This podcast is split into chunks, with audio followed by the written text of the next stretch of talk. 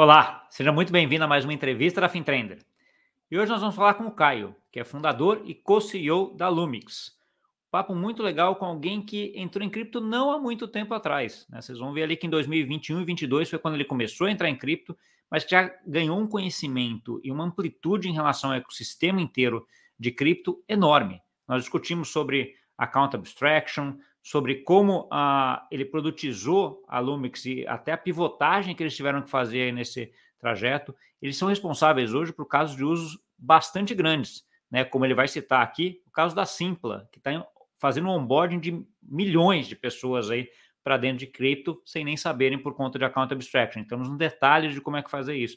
Contou o caso da reserva também, que é bem interessante, e o caso da que ele fez com a Ambev e com a Skullbits também, um caso bem interessante também da gente acompanhar. Então, assim, falamos de Web3, falamos de, de como é que foi a trajetória da, da Lumix, começamos, obviamente, com a trajetória dele, né, que começou engenharia, foi para direito, e como é que isso ajudou aí a, na trajetória dele. Um caso de empreendedorismo muito interessante da gente entender e até ver a forma como ele coloca, né, os acertos, os erros, e como é que ele ajusta isso daí para ter o sucesso que ele está tendo até agora. É, não é à toa que bancos como o BTG já se associaram a eles, né? já fazem parte do. A, investiram neles e fazem parte do board deles. Né? Então, uma parte, uma empresa bem interessante para a gente ficar de olho aí para frente, porque acho que pode trazer muita coisa interessante nessa junção aí entre cripto e mercado tradicional. Então, com vocês, Caio da Lumix. Caio, tudo bom? Tranquilo aí. Tudo ótimo. Cara, a primeira coisa que eu sempre peço aqui é um pouco para a pessoa se, se, apresentar e contar um pouquinho da trajetória dela, né, até uh, esse mundo de inovação aí. Como é que foi o teu caso? Como é que o bichinho ali de blockchain, cripto, inovação te picou? Cara, foi zero, zero comum, assim, né? Vamos lá, alguns passos para trás aí. É, assim, eu sou do Rio de Janeiro, né? Hoje em dia eu moro em Botafogo, mas morei quase na vida inteira em Bangu, né, no subúrbio do Rio que, assim, é um lugar de classe média baixa, né? Então a maioria das pessoas, inclusive eu incluso, é, até, até adolescência ali, a gente tinha muito mais uma cabeça de, cara, vou tentar encontrar aqui ou estudar alguma coisa que vai me dar um emprego mais rápido possível, né? É, isso foi muito a mentalidade por muito tempo, né? Eu lembro que no ensino médio eu fiz, inclusive, um curso técnico é, de mecânico industrial na época, tipo, nada a ver eu pensando hoje em dia, né? Mas na cabeça ali realmente consegui já enfim, fazer meus corres, né? E resolver minha vida ali rápido. Mas, né, por conta de influência familiar, né, minha família, é, apesar de poucas pessoas terem feito universidade, é, tem uma cultura muito de estudo, né, minha família. Minha avó é professora de matemática, né, foi, na verdade, não tinha aposentada já.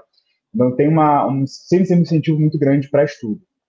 Então, devido a esses, incentivos, eu também sempre tive uma cabeça, tipo, beleza, eu estou aqui fazendo um curso técnico, mas o que eu quero mesmo é seguir uma carreira, é, enfim, ter cargo de liderança, eventualmente para a universidade, etc. Dito feito, né, até então, é, por conta desse curso de mecânico, eu acabei indo para engenharia mecânica.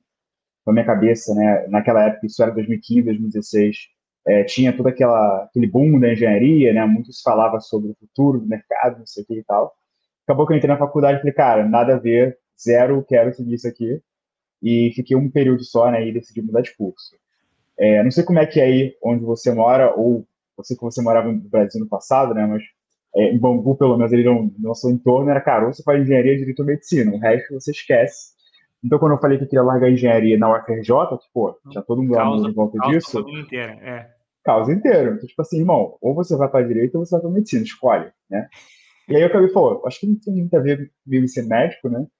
Eu vou ver que negócio é esse do direito, né? E aí eu fui pro direito, também na UFRJ. E aí, cara, foi uma coisa muito bizarra, assim, porque, assim, eu nunca curti muito também o curso de Direito, mas até então, assim, tinha certas coisas que me interessavam, estava seguindo a carreira e tal, trabalhei em alguns órgãos públicos, trabalhei no Ministério Público, trabalhei no tribunal, etc. E aí, por conta de ironia do destino, assim, 2018, mais ou menos, é, teve um curso de extensão na faculdade chamado Direito e Novas Tecnologias, né? Como o nome sugere, falava sobre direito, o que, que isso tinha a ver com tecnologia, né? Naquela época tinha um, todo um boom né, das legal techs ou law techs, né, que são startups que são, criam soluções para o mercado jurídico. E acabei conhecendo uma galera que estava com uma empresa é, nesse mundo chamada Legout, né, que é uma empresa que fazia usava AI para análise de documentação imobiliária. Os caras vendiam dados para quinto andar, loft, creditos, uma galera. Daí eu entrei nessa empresa como estagiário jurídico, né, eu fazia tudo. É, fui a quarta pessoa da empresa. E aí que eu conheci todo mundo de startups, eles estavam captando rodada, então, tipo assim, comecei a entender que negócio é esse de VC, o que é fundraising, papapá, papá. Mas meu, meu trabalho ali era ser estagiário, né? Um trabalho bem operacional, inclusive. Só que eu sempre queria ficar perto dos devs, né? Que era o que me interessava de verdade. E aí eu fiquei lá um ano e pouco, assim, nessa empresa. E um pouco antes de chegar ali a pandemia, né? Eu lembro que foi em janeiro de 2020. É, eu falei, porra, não aguento mais, né? Ficar nessa posição aqui operacional. Quero trabalhar com tecnologia. Mas na, na empresa não tinha vaga, assim. Não tinha espaço para mim, porque era uma, uma empresa muito early stage, né? Então não tinha muito pra onde ir ali. E ao mesmo tempo veio a pandemia, que, pô, mercado imobiliário deu uma quebrada firme, né? Então teve uma retração grande assim, no mercado e eu falei, cara, acho que agora é um timing bom assim para procurar outras coisas. A faculdade tinha parado as aulas, etc. Eu falei, pô, acho que tem um tempo livre aqui para decidir o que eu fazer da vida. E aí eu falei, pô, acho que agora é um momento de, de me jogar de cabeça. Eu sou novo, né? Acho que posso, posso fazer isso.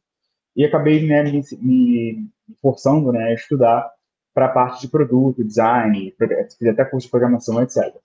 E aí, pulando um pouquinho, né, eu acabei conseguindo né, uma primeira vaga como UX designer numa startup de educação aqui do Rio. E aí foi quando eu comecei a, a trabalhar com tecnologia diretamente ali, é, né, um, um, time de tecnologia, digamos assim, né.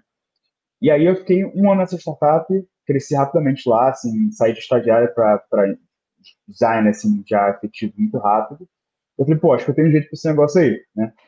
E aí depois disso eu consegui uma proposta para ir com outra empresa chamada é, né, que é uma empresa de mercado jurídico, mas que é uma empresa de educação e tecnologia, voltada para o mercado jurídico. E para lá eu fui como Product Manager. E eu falei, pô, né, maneiras, interessante, mas assim, repare que em nenhum momento eu falei de cripto ainda aqui. É, então, isso já era 2021. E aí, eu, nessa empresa que eu estava, eu conheci o Gabriel, que hoje em dia é meu co-founder aqui na Lumix. O Gabriel era advisor lá, ele era CPO, na verdade, de uma outra empresa, e advisor técnico dessa empresa que eu estava trabalhando.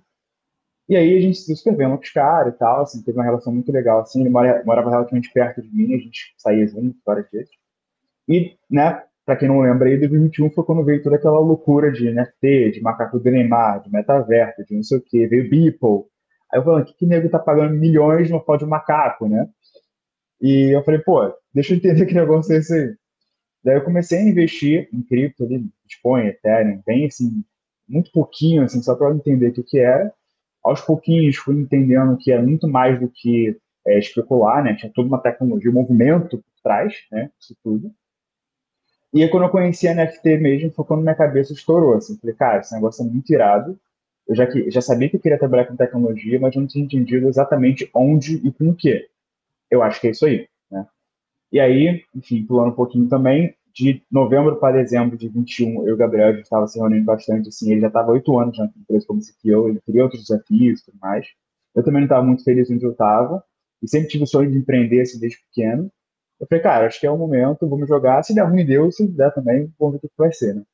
E aí a gente observou no mercado, né, é, que naquele momento, parece ter muito tempo, mas tem pouco tempo, tem dois anos isso, não tinha muita empresa é, fazendo solução B2B, né? Tinha muita empresa, tipo, corretora, tipo, Foxbit, Mercado Bitcoin, essa galera, focando muito no público B2C, até porque a gente estava no bull market, né? Então, o volume de trading né, era bem expressivo.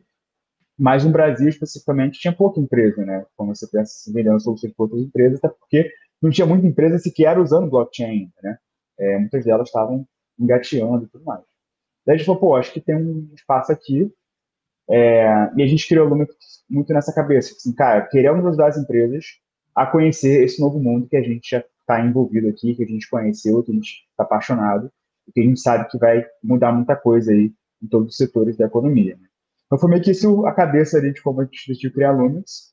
A gente começou, né, como um estúdio de NFT, né, tanto que a empresa começou como Lumix Studios, né, que a gente se inspirou muito dos cases de Artifact, Yuga Labs e tal, então, a nossa ideia inicial era ajudar marcas a lançar suas coleções de NFT, foi assim que a gente começou lá com a reserva, né, e tudo mais.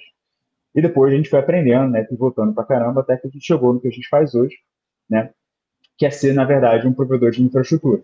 Né, que é, aí eu posso contar um pouco melhor o que significa isso, mas só resumir esse, esse contexto inicial aí. Não, tá ótimo, foi bem, bem completo. Fiquei com só alguns pontos aqui que eu anotei até para lembrar curso de Direito terminou ou você não, não, não foi até o final? Terminei, cara. Eu me formei em dezembro de 21, na verdade. Então, assim, eu, eu me formei um mês antes de fundar a Lumix, é, para ser mais exato. E aí eu me formei, só que foi engraçado, porque eu já estava como Product Manager, então, assim, zero no, trabalhando com direito. E eu lembro que meu TCC, inclusive, foi, foi sobre o X, né? Que, obviamente, a banca não entendeu nada, né? E, obviamente, ganhei 10, porque é uma coisa que eu não entendi nada. Então, foi engraçado isso. E foi engraçado que minha orientadora deixou, né? Tipo, foi uma parada nada a ver, assim, um curso, né? Tinha uma orientadora que era muito pra frente ela era super envolvida com blockchain, inclusive, na época. E aí ela deu essa carta branca aí para eu poder brincar lá como eu queria, mas foi, foi engraçado isso aí. É, e, a, e, a, parte de direito ajuda muito também depois, né? Até, até a cabeça, porque você consegue ver ali até como é que o regulador ou vê as coisas, como é que se ajusta, assim, é, é uma coisa que você acaba carregando e ajuda depois no, no desenvolver para frente aí, né? Com certeza. Vamos então, aí, um, aí você fez essa carreira, terminou tal, e aí começou a, a Lumix. Você já, come, já comentou que a Lumix começou ali como um negócio meio que um estúdio de desenvolvimento de NFTs, né, uma coisa mais. Eles também migrou para depois ser essa parte de infraestrutura. Como é que foi essa trajetória aqui? Por que, que houve essa, essa migração? Querendo ou não, é, é uma pivotagem considerável, né? Um é um negócio mais, menos técnico, assim, mais comercial, vamos dizer assim. Tem a parte técnica também, não querendo menosprezar, né? Mas assim, mas é uma parte muito de você ter contatos, de conseguir lá convencer o cliente de fazer uma coleção de NFT, alguma solução. Outro é montar uma infraestrutura que é um negócio muito mais demandante do ponto de vista de desenvolvimento uh, e também do ponto de vista de, de, de conhecimento de, de, outros atores que você tem que convencer aqui no caminho. Né? Então você muda o, não só o teu produto, mas muda também para quem você vai atuar e como é que você vai vender. Né? Como é que foi essa trajetória, essa conscientização de que o melhor caminho a seguir era esse? Cara, foi bizarro, porque assim, é o que você falou, na verdade não é que mudou, não é que é uma mudança considerável, é uma mudança de empresa totalmente, né? É, é muito bizarro, porque acontece, é, naquela época, né, e assim, a gente está falando de 2022, finalzinho do bull market, né, é, o mercado ele estava muito eufórico, né, então tudo que você lançava virava ouro, né, é, então, assim, você via ali gente que não tinha nenhum background, então pessoas aleatórias lançando coleções aleatórias e faturando milhões em pouco tempo, e ficava aquela coisa, nossa, qualquer coisa que eu fizer vai dar muito dinheiro, né? E as marcas também entraram muito nessa onda, né? Tipo, quem não lembra aí das. É, todo mundo falando de metaverso, todo mundo queria lançar alguma coisa com cripto, porque estava na moda e tal. É, PR para cá, PR para lá. Então, tava, tá muito esse momento, e querendo ou não, a gente foi levado a isso. A gente acabou ficando meio cego assim, em relação ao mercado, porque era o modus operandi, né? Era assim que acontecia. E aí, quando meio que acalmou o mercado, e assim, uma primeira porrada forte foi a guerra na Rússia, na, na Ucrânia, da Rússia com a Ucrânia, que foi quando o mercado tomou uma primeira porrada forte, ali tudo caiu e muita coisa começou a, a, muito dinheiro começou a sair do mercado, a gente falou, cara, talvez isso aqui não seja muito sustentável o que a gente está fazendo, não. Vamos ficar de olho aí. Aí, mas ainda muita coisa acontecendo, então a gente ficou ainda é, à espreita ali, vendo o que aconteceu. Quando o negócio começou a piorar, a gente começou a falar, cara, beleza, a gente fez um colchão aqui, financeiro, a gente conseguiu o bootstrap aqui por um tempo, né, então a gente tem caixa legal para, experimentar outras coisas, mas a gente precisa saber para onde a gente vai, porque o que a gente está hoje não vai durar muito tempo. Então a gente começou das duas uma, né, a gente, ao mesmo tempo, é, e é o que você falou, né, o nosso modelo é um modelo muito mais serviço e muito menos tech. E ela está contraditória, porque eu, né, ainda que durante pouco tempo, mas a minha cabeça sempre foi muito produto, muito é, product driven. Né? E o Gabriel era CTO há oito anos e o programa é quase 20.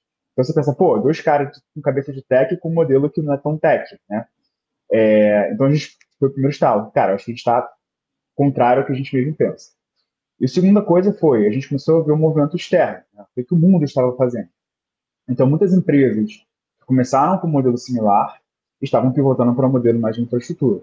E cada vez mais a gente começou a perceber também que é, não é que o nosso modelo estava 100% errado, mas é que a forma como a gente encapsulou não dava muito certo, porque era um modelo de serviço e era um modelo que a gente testou até durante o período, modelo white label. E como o problema do modelo white label Cara, muitas dessas empresas não querem ter uma preocupação com um novo canal, com uma nova plataforma, com um novo site, com um novo negócio, né? Cara, eu já tenho um app, eu tenho um e-commerce, eu tenho um site. Por que eu não posso usar o meu site, né? Só colocar o um negócio a mais ali. Ele falou, porra, eu acho que uma abordagem embedded faz muito mais sentido, né? E aí, entre várias discussões, a gente começou a ver muitos cases de fora de empresas que hoje em dia são os nossos principais benchmarks, né? Como é, CrossMint, Magic, Prive, Venly, é, própria Third Web, né, que deu muita força naquele momento, são empresas muito mais numa cabeça de eu sou um dev tooling, você me usa para criar suas próprias aplicações. Né? gente falou, cara, esse negócio faz muito sentido, né? É, só que também um pouco para a gente perceber exatamente qual seria ali a forma, mas a gente conseguiu ali achar esse, esse fio da meada com muito teste, né? Com muita coisa que a gente foi percebendo. Tipo assim, ah, para eu fazer, por exemplo, a gente usando alguns cases que a gente tinha feito no passado, o da reserva. Pô, para eu conseguir lançar uma coleção que a reserva queria e distribuir benefícios para holder, por exemplo, pô, as pessoas precisam uma carteira para guardar esse ativo. A reserva pô, precisa poder ler o ativo dessa carteira, né? E essa pessoa precisa poder né, é, interagir com esse contrato, né, para poder mintar esse NFT ou para poder é, fazer uma ação token gated, etc. Então, a gente começou a entender quais eram as funcionalidades ou casos de uso ou é, necessidades que eram é, comuns a muitos desses cases, inclusive estudando cases de fora, para entender de fato quais seriam as ofertas né, que estariam contidas ali é, dentro da nossa stack. Né? Até que a gente chegou né, que a gente tem hoje, que hoje em dia, basicamente assim, a gente tem quatro módulos, né? A gente até brinca, eu tenho brincado recentemente que a gente é tipo uma Twilio da Web3. Né? O que eu quero fazer é ofertar uma, um conjunto de peças de Lego que empresas podem combinar para construir suas próprias aplicações e diversos casos de uso é, dentro de uma mesma estrutura. Né? Então, hoje em dia, eu tenho um módulo de wallet, que é uma oferta de wallet as a service. No nosso caso, usando a carta abstraction, né? e daqui a pouco a gente pode falar melhor sobre isso. A gente tem um módulo de smart contracts, que através de API as empresas conseguem criar e deployar smart contracts sem precisar ali ter nenhum débito solidity nem nada. Então, a partir de templates pré-auditados e com casos de uso ou escopos pré-definidos ali, a gente consegue fazer, facilitar esse acesso. Então, por exemplo, pô, eu quero ter aqui um caso de uso que vai envolver aluguel de NFTs. Né? Vai ter lá um template na contract de aluguel de NFTs para você, você só coloca os parâmetros na API, faz deploy ali, cara, coisa de minutos ali, o negócio está no ar. A gente tem um módulo de transactions, né, transações, que é basicamente lógica transacional. Então, tudo que envolve a movimentação de ativos digitais, então, emissão, queima, é, transferência, etc. Você pode customizar isso de acordo com o seu caso de uso também. E tenho um novo módulo que a gente não lançou oficialmente ao mercado ainda, a gente está fazendo alguns testes, foi uma coisa que surgiu aí, até em parceria, tanto com a Elo de cartão, né, é, quanto com o time da Polygon ID, que é um módulo de credenciais, né, ou credentials, que basicamente é o uso de credenciais verificáveis para emissão e verificação da autenticidade de dados nesse nosso caso, usando os Geonodes Proofs, né, para que você consiga validar uma informação sem revelar nada além de que essa informação é verdadeira. Né? E também a gente pode explorar melhor daqui a pouco o que significa isso na prática. Mas basicamente a gente tem esses quatro módulos, as empresas integram nas suas aplicações para construir seus casos de uso, seus produtos e tudo mais. Tá bom. Lote de coisa para a gente explorar aqui. É, deixa eu começar pela, pela, pela rede, blockchain. Né? Então, assim, você falou esses casos de uso, uh, você tem que ter uma rede. Que, qual a rede que vocês usam? Qual a rede que vocês mais usam? Vocês usam mais do que uma rede? Então, hoje a gente é compatível com qualquer rede EVM, né, que é, são as blockchains criadas em cima da arquitetura da Ethereum. Cara, majoritariamente a gente trabalha com Polygon, não só pela maturidade do ecossistema da Polygon, mas também porque a gente é muito próximo do time da Polygon, é, em vários sentidos, assim, não só o time de BizDev, mas também os times técnicos deles né, como eu acabei de comentar, né, o time da Polygon ID é bem próximo ao nosso aqui, o time de, o core team da Polygon também é, então a gente está a todo momento trocando ideia, enfim, é, pensando em possibilidades, assim, de como a gente pode é, ajudá-los a expandir na América Latina, então gente, eles veem muita gente como esse parceiro de expansão aqui, então a gente tem esse relacionamento muito próximo, mas é caso um cliente queira usar tá, Moonbeam, Optimism, Arbitrum, tranquilo também, a nossa infra é compatível com todos eles. É, por a gente trabalhar muito com empresa Web 2, né, ou seja, empresas que não tenham necessariamente um conhecimento sobre o setor ou sobre qual blockchain usar e tal, normalmente é uma, uma questão assim, já uso o default que está ali, né? É, quando há essa, essa opção, é muito mais se caso alguém, né, é, o, o decision maker dessas empresas tem esse conhecimento e por algum motivo quer optar por usar uma outra, ou se é uma empresa, um desenvolvedor self-service ali, que tem um conhecimento Web3 e aí ele faz onde ele quiser ali, mas é, sendo EVM para a gente tanto faz. Entendi, entendi. É, e no, e no, caso do cliente, eu imagino que os clientes de vocês vêm mais com, com um problema ou com um caso de uso para ser resolvido, e a, e a, rede, no final das contas, é, é, a que melhor supre isso daí. E é o que você falou, o, o ecossistema da Polygon é um dos mais envolvidos e facilita isso, já está lá e funciona e é barata para fazer transação também. É. Então, assim, é um negócio que funciona bem, né? Exatamente. Tá bom. Você citou aí um ponto, aquela, aquelas palavrinhas mágicas que a gente cita bastante, tem um monte aqui, a gente vai endereçar, mas acabou de falar, ah, tem muito cliente Web 2, né? Então, assim, que às vezes vem isso, mas assim, cliente Web, eh, Web 3, né? Web 2, Web 3. Como é que é a tua visão aí sobre esse Web 3, Caio? Como é que você definiria o Web 3?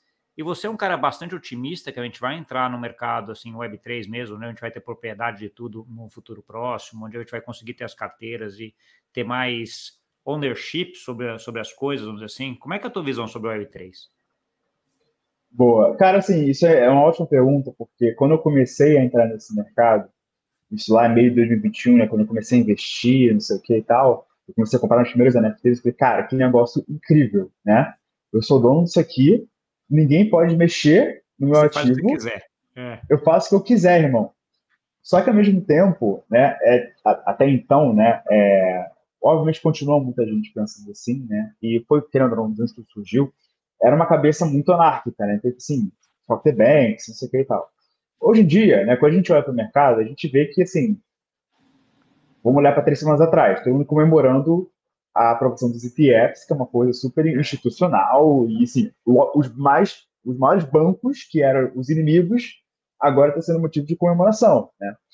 Então, assim, eu acho que eu, lá no fundo, ainda tenho o otimismo, ainda tenho a paixão, digamos, né, de nossa, que maravilha, esse mundo e tal, mas hoje em dia, assim, até para uma questão de as experiências que eu tive assim, no mercado, hoje em dia eu, sou, eu tenho uma cabeça, é, se eu tivesse um espectro né, entre degen e, e mainstream, hoje eu estou mais no mainstream do que no degen, em termos de visão assim de como isso vai evoluir no futuro, mas eu ainda sou muito degen lá no fundinho. Né? Inclusive, essa semana mintei um Ordinals lá, é, um, paguei não sei quantos mil reais aí num gato em, Bitcoin, porque achei maneiro, entendeu?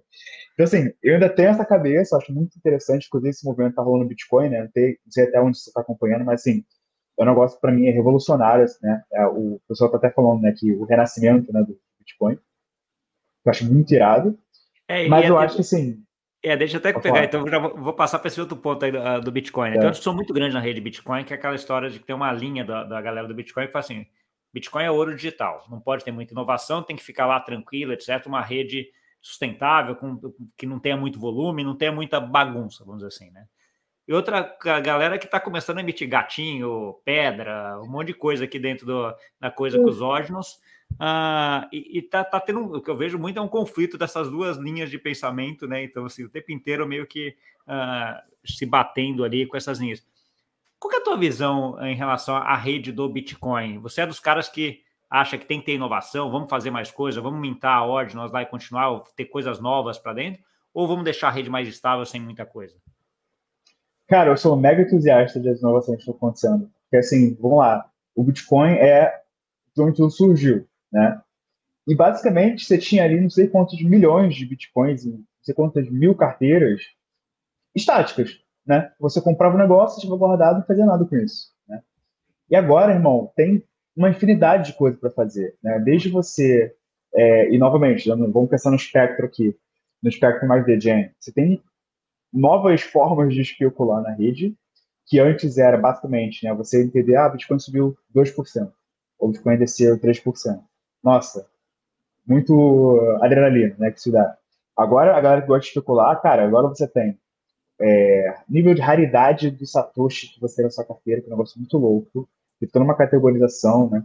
Agora tem os ordinals, né? Que para quem não sabe, é como se fosse NFTs na né, rede Bitcoin, você consegue registrar né, arquivos, qualquer tipo de, de mídia, inclusive, é, no Satoshi, né? Que é a unidade mínima da rede Bitcoin. Também agora surgiu todo um, um mercado, né? De compra e venda desses, desses NFTs na rede Bitcoin. Está começando a surgir DeFi em Bitcoin, né? Ontem, inclusive, eu comprei né, um token, né? Na verdade, eu participei do, processo de, de fundraising, digamos assim, né, de, um, de um token é, chamado BVM, né, que é Bitcoin Virtual Machine, e emulando né, a EVM, que é Ethereum Virtual Machine, que é basicamente agora você já consegue criar Layer 2 em Bitcoin, e não só Layer 2, mas Layer 2 modular, que é outro negócio que é super novo? Então, você pode usar, por exemplo, o Bitcoin como camada de é, validação de, do, dos dados. Você pode usar é, Celestia como, por exemplo, é, a Data Viability, né, que se chama.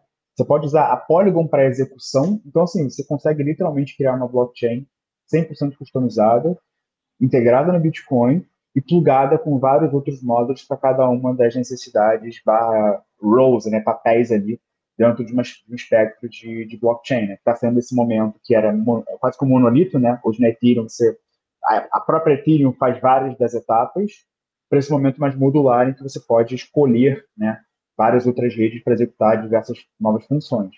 E, cara, eu acho isso incrível, assim, né, porque é, se o Bitcoin já tem toda essa perspectiva, né, de potencial de crescimento, somente olhando para o espectro de especulação ou de, de trading, de patrimônio, imagina quando você dá utilidade para isso, né?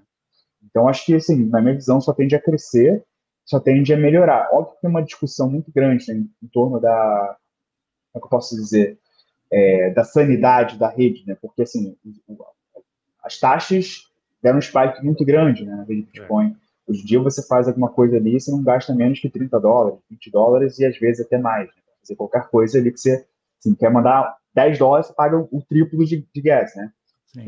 me faz lembrar os tempos do bull market em Ethereum, né?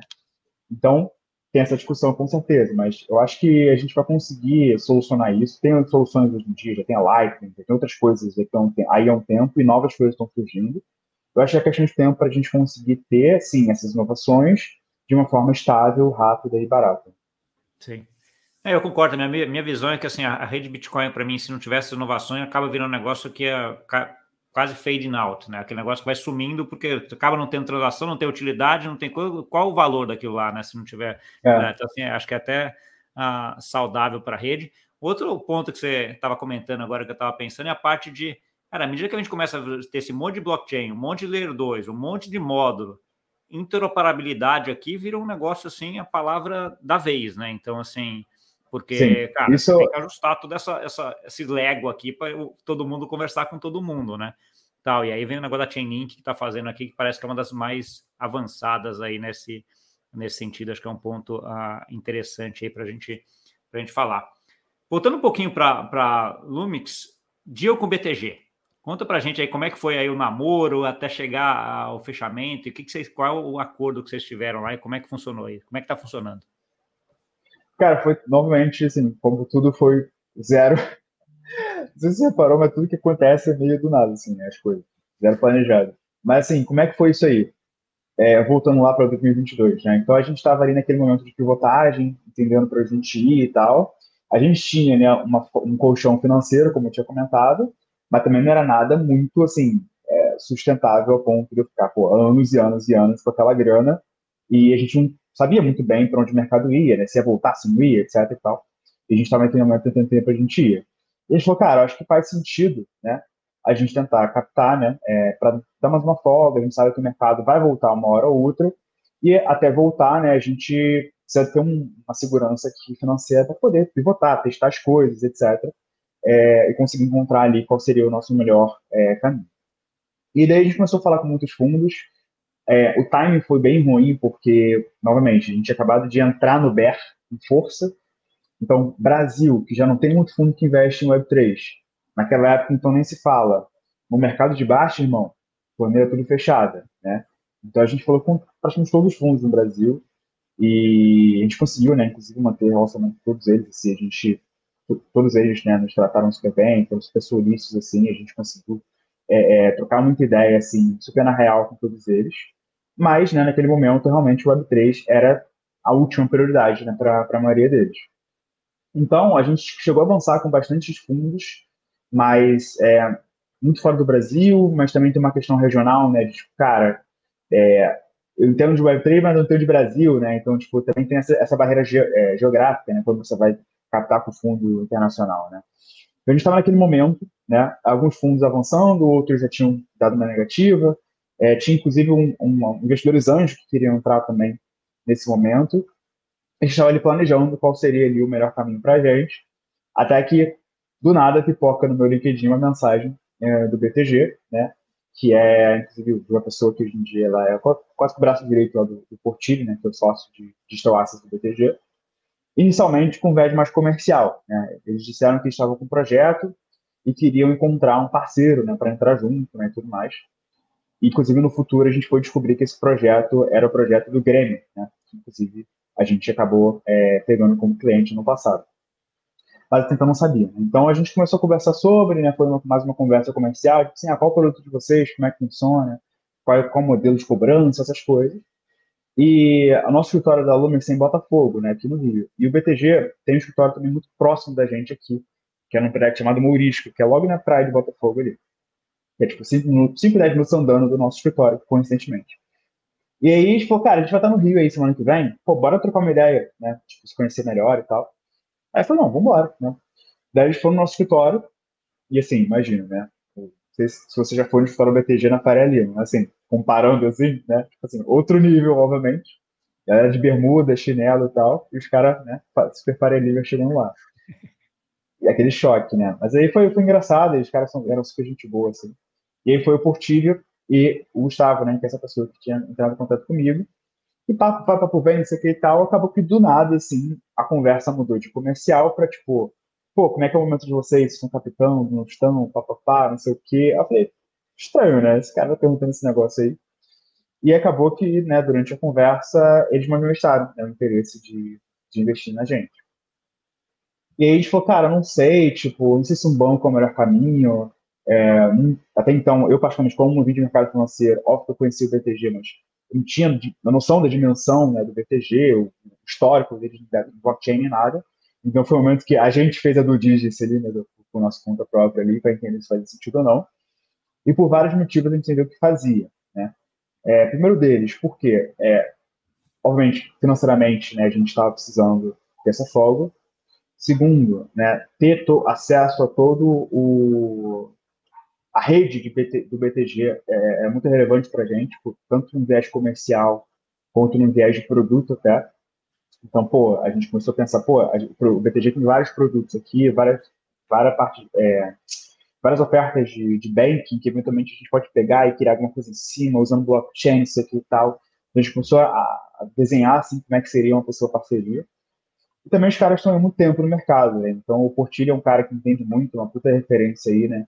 Então, a gente falou, cara, ter eles por perto vai ser muito bom para a gente como empresa também, estrategicamente falando, assim, né? É, e a gente começou a entender que faria sentido a gente avançar nessa parceria. E a gente topou, né? E aí, basicamente, como é que foi ali a, o acordo? O BTG, ele investiu na gente é, um milhão de dólares né, na época, e aí o BTG ele tem um acesso no nosso acesso, um assento no nosso board, né? O Portilho faz parte do nosso board aqui, então ele está sempre próximo da gente, é, ajudando com vários aspectos, né, não só estratégicos, como comerciais, a parte de produto, até legal, né? Ajudou bastante a gente, porque cara, né, como a gente está nesse momento inicial de regulação e tal, tem várias coisas, várias picas que aparecem aqui, e a gente pede uma ajuda lá. Então tem sido muito positivo para a gente isso. Né? É, e aí, como eu comentei, né, o Grêmio foi o primeiro cliente que veio do BTG no ano passado, que foi né, esse suposto projeto que eles tinham jogado ali no início da nossa, da nossa conversa. E tem várias outras coisas para saírem agora, né? Inclusive até nível de produto, tipo, eles estão agora integrando bastante coisa lá que eles têm hoje é, dentro da nossa, da nossa stack, né? Então, porque a gente tem uma perspectiva muito de ser como se fosse um orquestrador também. Então, eventualmente, se você vai usar a nossa wallet de account abstraction, é, que é mais uma palavrinha mais pequena, é, se você vai usar a nossa wallet de account abstraction é, e por default, né, você precisa de uma chave para assinar as transações dessa carteira, né? Por default, a gente usa hoje Fireblocks, né, como provider dessa chave. Né? Mas a gente tem também hoje uma parceria com o Google, que também é uma outra possibilidade. BTG vai ser uma outra possibilidade, né? Então a gente quer dar essa liberdade né, para os clientes também escolherem o provider que eles se sentem mais confortáveis por vários motivos, por taxa, por facilidade, qualquer tipo de motivo aí é, que eles desejam. Então o BTG também está entrando muito nesse viés de, cara, como é que eu posso usar o que o BTG tem hoje de produto, não só no mercado mais financeiro tradicional, mas também já na parte de digital assets, né, para plugar aqui no que a gente tem aqui para a gente ofertar para os nossos clientes. Tá bom. Não, acho que do, do, ouvindo você falar, até depois que você comentou sobre o portilho, ter não só o aporte é importante, como você também tem o que a gente chama de smart money, né? Você ter o, o portilho no board não é para qualquer um, vamos dizer assim, né? Um cara que tem é. conexões e um cara que entende muito, né? Aliás, para quem Sim. quiser conhecer o Portilho, eu vou deixar depois o Izinho em algum canto aqui, que tem, tem uma entrevista com ele também há um tempo atrás. O cara é nota 10 e entende muito do mercado cripto e do mercado tradicional também, que ajuda, ajuda bem Sim. isso daí, né? Você falou uh, de, de, alguns casos aí, já falou do caso da reserva, o caso do Grêmio aí nesse, nesse caminho aí que a gente estava conversando. Quais casos aí você, colocaria como sendo os casos mais emblemáticos da, da Lumix até agora? Emblemáticos no sentido de ou foram aqueles casos que foram um mega sucesso, que você implementou e falou, cara, isso aqui ficou show de bola, ou aquele caso que você implementou e falou, assim, cara, mas a gente precisa mudar alguma coisa aqui na nossa trajetória, porque esse caso não saiu exatamente do jeito que eu queria, ou não é esse tipo de caso que eu quero fazer. Conta pra gente um pouquinho uhum. desses casos. Boa. Cara, o primeiro case foi o, o da reserva, né? Acho que foi o que fez muito nosso nome naquele momento. Eu lembro que a primeira vez que eu fui chamado para palestrar ou para dar um, uma citação numa matéria foi por causa desse case, né? Que fez um barulho muito grande. Não sei se as pessoas lembram disso, mas foi 2022, em que a gente fez a emissão de uma coleção de NFTs da reserva chamada Pistol Birds na época, né? que em última análise era quase que um clube de membros né, de fidelidade, vai, usando NFTs, e ao adquirir esse NFT, as pessoas tinham acesso a vários benefícios, experiências, etc. E, cara, foi um baita de um case, porque, é, novamente, né, uma marca que estava ali jogando de cabeça nesse mundo, e até então não tinha nenhuma marca no Brasil que tinha feito algo né, com essa dimensão, né? Então, projetou bastante a gente naquela época, então, comecei a ser chamado para palestrar, para contar sobre o case, comecei a ser, a ser chamado para dar é, participar de matéria, não sei o quê. E, que, e aí que tudo começou, né? Daí que eu comecei a, a ser, é, aos pouquinhos, considerado uma referência do mercado, tá, tá, fui crescendo, etc. Mas muito surgiu aí por conta desse, desse case. Então, o primeiro foi, foi bem marcante aí. Ao longo disso também, eu acho que tem um case recente que um dia é o nosso maior é, case até então, né, que é o da Singula, que é um negócio muito legal, assim, porque a gente sempre, ao longo desse tempo todo, todo mundo sempre falava sobre o caso de uso de NFTs para ingresso, né, que é óbvio que vai dar certo, é óbvio que vai ser o mais próximo da nossa realidade, daqui a pouco alguém vai fazer, mas ninguém fazia, né. A gente via testes, né, no Brasil a gente teve é, o do Milton Nascimento, que é um super legal, né, mas bem reduzido ali, quantidade de pessoas.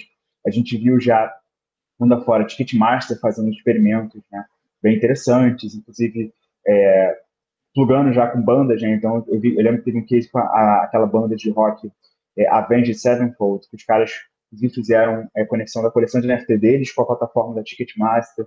Tinha muita coisa acontecendo, mas é muita POC, né, muito teste, né, e muito reduzido no alcance das coisas. Aí a Simple chegou e falou, irmão, quer saber? Vambora. E aí o que aconteceu é que hoje em dia, né, todo mundo que entra na Simpla, cria uma conta na Simpla, já tem uma carteira de cripto, só não sabe ou não percebeu ainda, né? Então, agora, né, a Simpla é uma empresa que, cara, é uma empresa né, de eventos da América Latina, os caras emitem 40 milhões de ingressos por ano, é, 130 mil ingressos por dia, um negócio bizarro, assim. É. Tem aproximadamente aí é, entre 12 a 15 milhões de usuários ativos, que é um negócio bizarro, né? E agora integraram toda a nossa infraestrutura no app dos caras, sabe? Então, assim, é isso que eu defino como mass adoption, sabe? É um negócio que vai estar no dia a dia das pessoas sem que elas sequer percebam, ou caso elas queiram perceber, né, vai ser uma coisa traumática de você ver 24 palavras na tua cara e você tem que guardar isso sete chaves, né? E é um negócio que tem um alcance bizarro, né? Então, até mostrando muito rápido, eu sei que não vai dar para ver direito, mas esse aqui é o app da Simpla, né? Aqui, não sei se dá para enxergar, mas tá carteira, com o endereço digital aqui, ó. Sopa de letrinha. É uma wallet. É. é, sopa de letrinha ali, mas bem assim, discreto lá em cima. E agora, os ingressos são tokens, ó. Então, é, isso, que, isso quer dizer que vocês estão, vocês estão, utilizando agora, Caio, para cada ingresso que tem, você emite um NFT dentro da Polygon, né? Imagino que é onde vocês estão, isso daí. Então, assim, o, volume, o, volume, de emissão dentro dos seis da Polygon deve estar gigante, assim, nesse sentido, né? Essa quantidade de ingressos gigante. É, ainda não está nisso, porque, assim, não está em todos tá os eventos né? ainda. É, está faseado, até porque os caras querem ver, pô, se vai dar certo, se não vai, a Polygon vai aguentar, não vai, né? Tem essa questão ainda, né? Uma é, é, até. Aí tem um ponto de é. escala também, porque o cara é muito grande já, né? Exatamente. Então, isso é inclusive um ponto que a gente pode puxar é, daqui a pouco, porque eu acho que tem bastante coisa interessante para falar sobre isso. Mas, pô, bater no case, assim, para a gente está sendo uma honra, né, ser justamente o provedor de infra disso. E, cara, é o maior case de, de eventos do mundo já, né? Então, é muito legal, assim, a gente estar tá fazendo parte disso. Mas nem tudo, nem tudo sucesso, Né? Então, falando de um fracasso aqui, é, eu acho que teve, não somente um fracasso, né, mas assim, um caso que não, não foi muito para frente e foi bato no aprendizado. 2022 também, a gente teve um case com a Ambev, né? Foi o primeiro dos cases que a gente teve com a Ambev, na época foi com a marca Skullbeats até. Que a ideia dos caras era, pô, bora, bora fazer um teste aqui com esse negócio de NFT, vamos tentar trazer uma experiência voltada para o público jovem e tal, vamos fazer um teste aqui, se der certo, né? isso aqui avança para uma coisa mais é, always on, né? ou seja, sempre uma coisa contínua, né? não uma coisa de início, meio e fim. E, cara, o que aconteceu? Né? Na época, eles quiseram faz, fazer, misturar muita coisa, eles quiseram misturar experiência de, de festa da, da School Beats com causa social, é, com investimento no funk brasileiro, e aí queriam chamar a Anitta para participar, aí chamaram a Condzilla, e aí ficou um negócio meio Frankenstein, sabe? É, e ao mesmo tempo que, assim, na época não se falava tanto sobre isso, mas já se falava muito, que assim, se você quer fazer um negócio para atingir o público que gosta da sua marca, 99% das pessoas vão saber que é uma MetaMask, né? Mas ao mesmo tempo os caras bateram o pé e falaram, não, eu quero que seja MetaMask, vai pagar em cripto mesmo, e é isso. Qual foi o resultado? Obviamente não deu certo, né? porque as pessoas precisavam é, de MetaMask, para comprar os ativos, né, os NFTs da coleção que eles lançaram. Pouca gente que sabe mexer, é.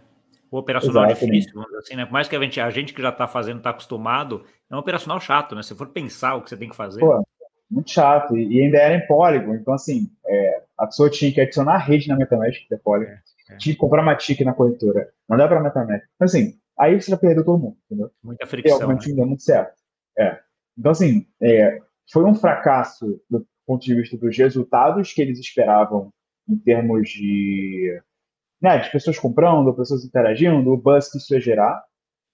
Porém, teve um benefício muito grande na Ambev como um todo, porque a Ambev é uma empresa de capital aberto. Então, a puta de uma discussão que tinha à época era, pô, eu posso ter cripto na tesouraria? Não. Eu posso fazer custódia digital? Não. Como é que eu lido com esse negócio, né? Então, toda a discussão que foi em volta desse, dessa iniciativa, cara, acabou com uma porrada de burocracia que eles tinham antes e o jurídico ficou assim, Web3 ready, entendeu? Qualquer coisa que aparecesse, o jurídico já estava fiadíssimo. E tanto que hoje em dia você tem lá o projeto Zé Delivery, né, que o Felipe Ribe está puxando, né, que é um programa de fidelidade Zé Delivery que usa blockchain, usa NFT. E, assim, se a gente não tivesse feito isso lá atrás, com certeza esse negócio não tinha saído na velocidade que, que, o, que o Ribe fez é, sair. Porque, cara, já tinha todas várias barreiras foram quebradas no passado, assim. Então, assim, foi, foi um fracasso? Depende, né? Naquele momento, sim, mas hoje em dia a gente vê que teve muito mais benefícios do que fracassos aí, né? E destragou várias coisas para eles depois. Né? Então, esse é um meio, meio fracasso, meio sucesso, acho que, acho que é legal de passar. Não, e aí, aí, esse é o, foi... o famoso famoso caso do aprendizado, né? Então, assim, tem, é. obviamente que você, tem, aprendizado no sucesso ou no fracasso, mas no fracasso é o que todo mundo fala, não, agora o que, que levou? Levou aprendizado, né? Então, assim, é um pois é. isso aí faz parte, é isso aí que você comentou, já sabe, já identificou até o porquê que o negócio não funcionou, para os próximos já fala assim, ó, isso daqui, esse modelinho não funciona, temos que ajustar para esse e tal. Você citou algum, alguns pontos aí, agora de novo, a parte do account abstraction, né? a parte da gente conseguir interagir com a blockchain sem nem precisar saber que a gente está tá interagindo com a blockchain que na minha visão é talvez uma, uma narrativa muito poderosa para a gente ir para uma adoção uh, em massa, né? Eu, eu, costumo sempre fazer o paralelo com a internet, né? Assim, que, cara, ninguém sabe como é que TCP e IP funciona, né? mas você entra em qualquer restaurante, pluga no Wi-Fi e está lá conectando com o mundo inteiro, né? Então, assim, você não precisa saber como é que funciona, você precisa saber a funcionalidade. Blockchain a gente ainda não está nessa fase, porque você precisa saber muito da tecnologia ainda para fazer isso, né? Mas assim, a Count Abstraction é uma das tecnologias, ou uma das narrativas, vamos dizer assim, para tentar resolver isso. Como é que é a tua visão sobre isso, em termos de a Count Abstraction é realmente uh, uma forma da gente conseguir tornar a cripto acessível para todo mundo? Com certeza, eu sou muito bullish, é, muito, já usando outra palavrinha aqui, né? eu sou muito animado, vai, é otimista, otimista com a. É. é. Estou muito otimista com a Count Abstraction. É, foi uma revolução aí que eu vi no mercado e a gente logo quando viu, assim, logo de cara, a gente já começou a usar. Inclusive, nós fomos... É, até, é até uma engraçada essa história. Não sei se você conhece uma empresa chamada é, Biconomy, já falar? Não. Biconomy. Cara, os caras são no passado, eles eram uma, uma empresa que fornecia infraestrutura para você usar gas station, né? Que só explicando um paralelo, né? Tipo, um dos benefícios da account abstraction é você conseguir fazer transações gasless, né? Sem, sem que o usuário precise pagar gas. E daqui a pouco explico como isso é feito no account abstraction, mas antigamente, né, antes do account abstraction, você tinha que usar gas station, que é uma estação de gás. Pensa que você tipo um tanque de gasolina, que é dentro desse tanque de gasolina que sai, sai o dinheiro para pagar né, as taxas para bancar as transações dos usuários, para você conseguir fazer ali uma estrutura gasless. Então é como se você tivesse uma carteira, por meio dessa carteira, que essa carteira banca tudo, né? Digamos assim. E aí, cara, é... e tinha um outro modelo, na verdade, que você, que esse é zero eficiente, assim, o que você tinha que fazer? Às vezes você precisava, imagina, você onboardou um milhão de usuários na sua plataforma, e digamos que é em Polygon, né? Para você conseguir fazer gasless, você tinha que enviar um pouquinho de matic para todo mundo. Para todo mundo, é, que é essa. E aí, se dá um spike na rede, acabou. Porque tipo, você mandou para esse cara, já não, não tá. banca mais a taxa. Então, tipo assim, era muito ruim. E a, e a era uma dessas empresas. E aí, durante um tempo, né, eles focaram muito nisso e tal. E aí, quando veio a Account Abstraction, eles meio que pivotaram e falaram, cara, não, agora nós somos full Account Abstraction. Acho que ainda dá para usar o gas deles lá. Mas quando você entra no site deles, inclusive, a primeira coisa que aparece é Account Abstraction. E eles viraram um dos pioneiros aí em ofertar isso. E aí a gente começou, como a gente não conhecia tanto na época, a gente, ao invés de criar o nosso do zero, a gente começou a usar né, o, a da, da Economy. E aí foi engraçado, porque nesse período foi justamente quando a gente captou com o BTG e teve o Web Summit, né, aqui no Rio.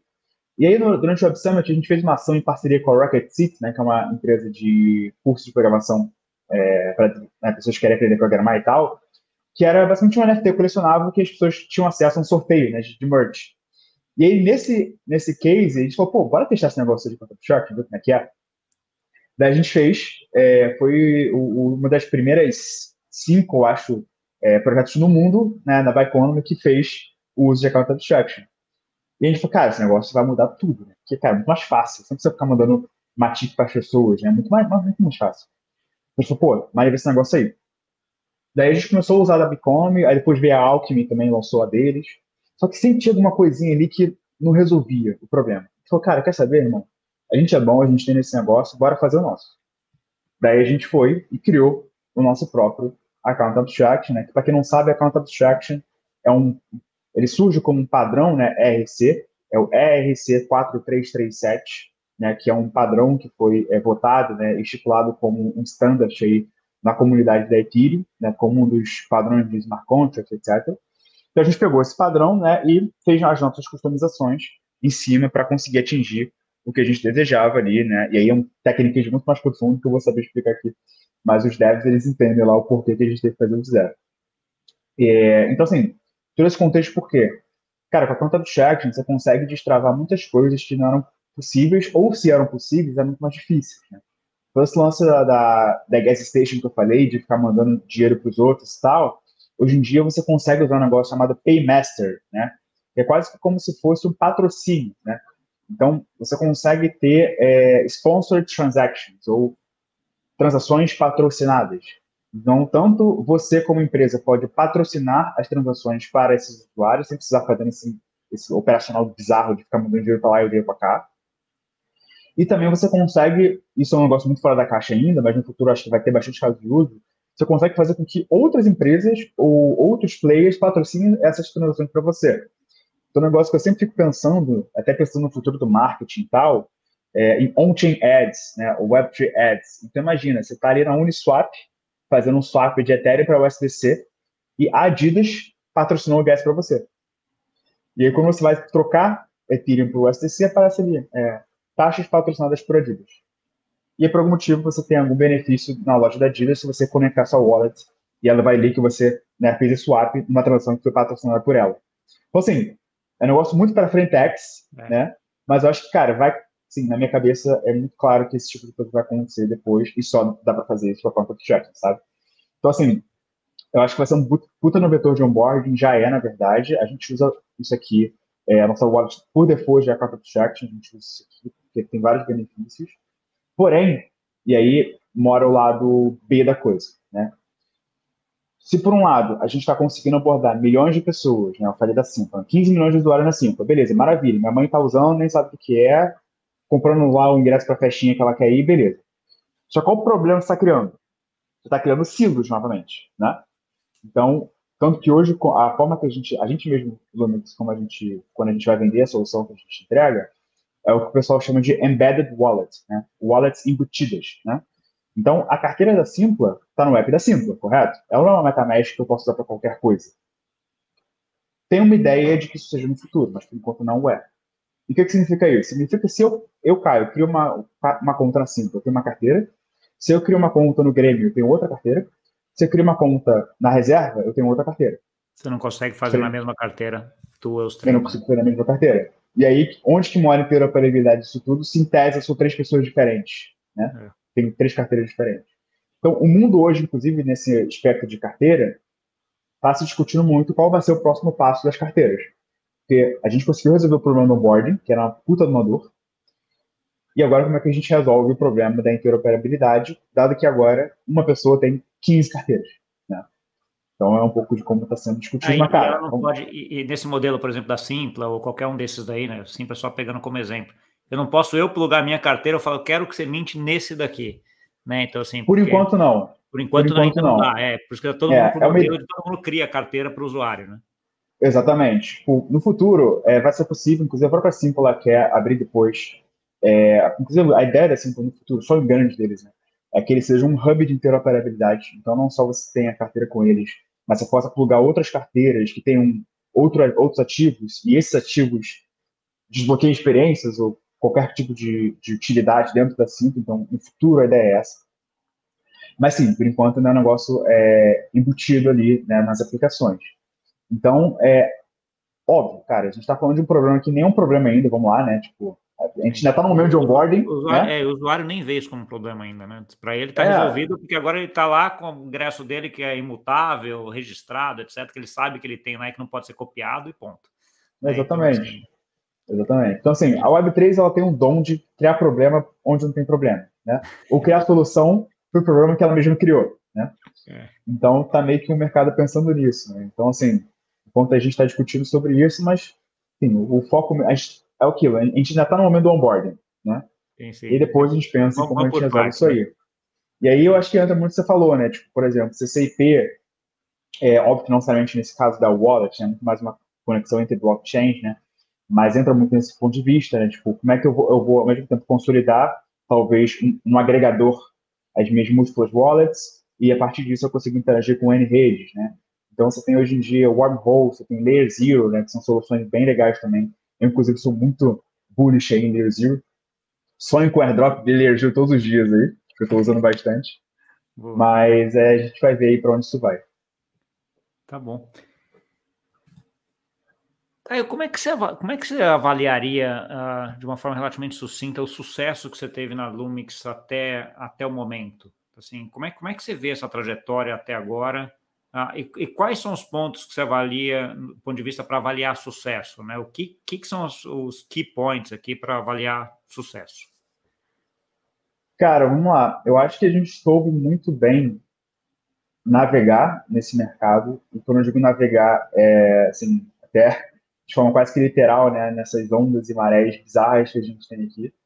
É, como eu falei, a gente começou num momento que era o sempre sempre euforia, vai todo mundo ficar milionário, esse aqui é o futuro, para um momento que ninguém mais acreditava, e a gente era um bando de louco, queria vender figurinha digital, para o momento que agora o Banco Central está fazendo Drex, e agora é legal de novo, né?